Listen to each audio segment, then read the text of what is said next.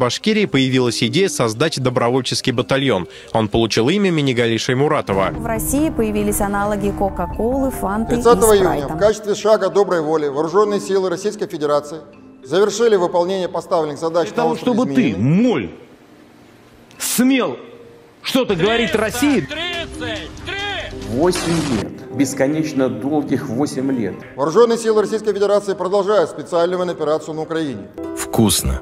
И точка. Вот это вот Россия и Украина, да, это вот я и моя Естественно, мы против войны, но мы не можем э, быть на стороне врага.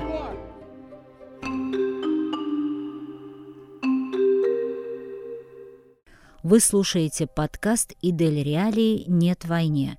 Рассказ Наиля Загидулина мы записали в июне 2022 года. Наиль Загидулин. Село Стерлибашево, Республика Башкортостан. 52 года, учитель физики и информатики. Изменения коснулись каждого человека, но некоторые просто не хотят это признавать. Мои взгляды не изменились. Я как был против происходящего, так и остался. Я по-прежнему считаю это вторжением в чужое государство и говорю, что гибель людей с обеих сторон должна прекратиться. Человеческая жизнь драгоценна. Я убежден, что человек не должен убивать, какие бы причины ни оговаривались, какие бы цели ни ставились. Это закон человечества. Это то качество, которое делает человека человеком. Я написал об этом в своих социальных сетях сразу после начала событий и пишу до сих пор. На школьных собраниях я говорил, что мы не должны обманывать детей. Учителя должны учить их отличать белое от черного. Учителя не могут поощрять убийство. Это против нашей природы. Я говорил, что это против нас. Мне не интересно, что думают люди о моей позиции или обо мне. Я знаю, что я прав и никогда не буду поддерживать человеческие смерти. Ситуацию в Украине ни один адекватный человек поддержать не может. Даже если он против, то молчит, потому что боится. Это инстинкт самосохранения. Коллеги знают мою позицию. Я благодарен коллективу, в котором работаю. У нас есть принцип, что каждый имеет право на мнение. Как человеку думать – личное дело каждого. Я с пониманием отношусь к тем, кто поддерживает ситуацию в Украине. У них может быть своя точка зрения. Человек может быть обманут, а кто-то искренне верит. Правда, есть и те, кто говорит грязно, давят, издеваются. Когда я понял, что мой старый друг ватник, я пытался с ним поговорить. В итоге услышал «ты предатель, пятая колонна, разрушитель государства». Это неприятно. Я воспринимаю его как жертву пропаганды. Моя жена согласна с моим мнением, она тоже учитель, но как женщина старается защитить меня. Молчи, не говори, не пиши, нам тяжело.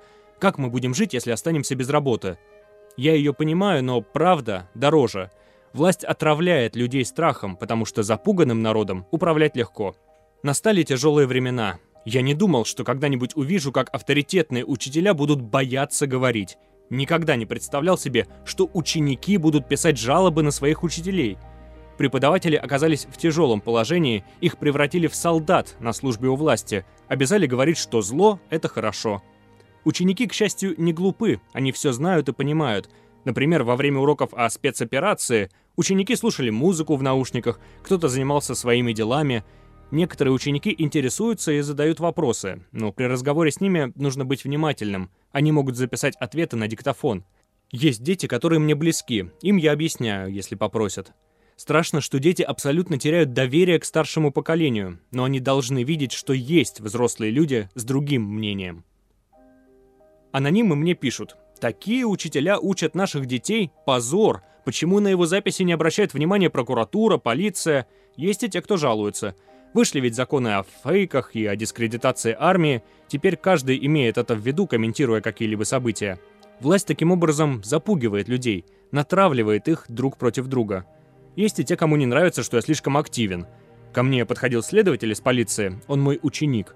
«Наиль Абый, извините, но когда приходит жалоба, мы должны ее проверить», — пояснил он. Я воспринял это спокойно. Поговорили, я ответил на вопросы. У меня ведь было много записей в социальной сети ВКонтакте. На это обратили внимание. Это не прошло зря. Впоследствии сказали, что оснований для возбуждения уголовного дела нет. Какое же преступление я совершил? Я знаю законы. Не даю информации о войсках, а лишь выражаю свое отношение к этому. Рассказываю, как сам переживаю эти события, публикую мнения разных известных личностей. Каждый день я задаю себе вопрос, для чего мне это нужно? Почему другие живут спокойно, а я нет? Но я с такой жизнью не согласен. Мне не нужен телевизор, я ищу другую информацию. Копаюсь в ней, нахожу и читаю закрытые независимые медиа. Мне важно оставаться человеком. Не знаю, куда деваться от стыда за себя. Боюсь прозвища «трус».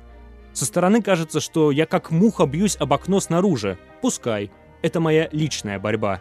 Если я смогу изменить мнение нескольких людей, спасти кого-то от отъезда в Украину, то мои усилия будут не зря. Меня читают, но люди даже не ставят лайки, чтобы показать согласие и одобрение. Это и есть страх. Я тоже боюсь, но каждый день спрашиваю себя, кто ты, человек или дрожащее существо? Меня пугает возвращение таких понятий, как аноним, донос, клевета. Мы ведь помним сталинское время как страшный период. Миллионы людей были отправлены в тюрьму, расстреляны и убиты за чтение намаза, кражу зерна и знание нескольких языков.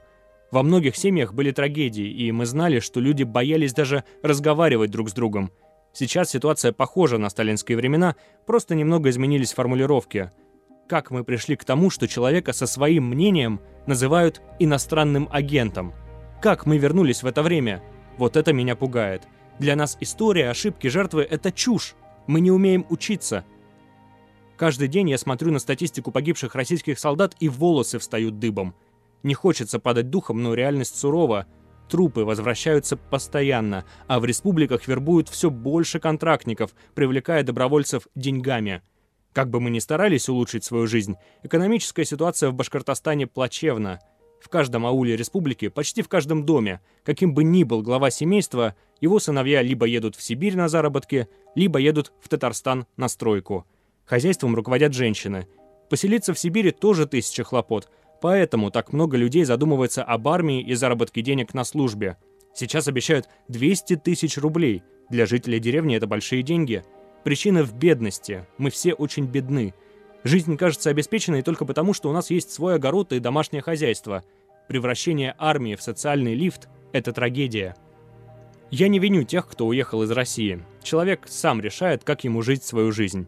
Можно понять тех, кто уехал от страха. Если кому-то угрожает уголовным делом, нужно признать, что есть риск попасть в тюрьму. У каждого своя причина, кто-то просто ищет спокойной и обеспеченной жизни. Никто не имеет права их обвинять. Я не думаю, что все уехали, а мы остались одни – я не один. Я надеюсь, будут изменения в лучшую сторону, и смерти прекратятся.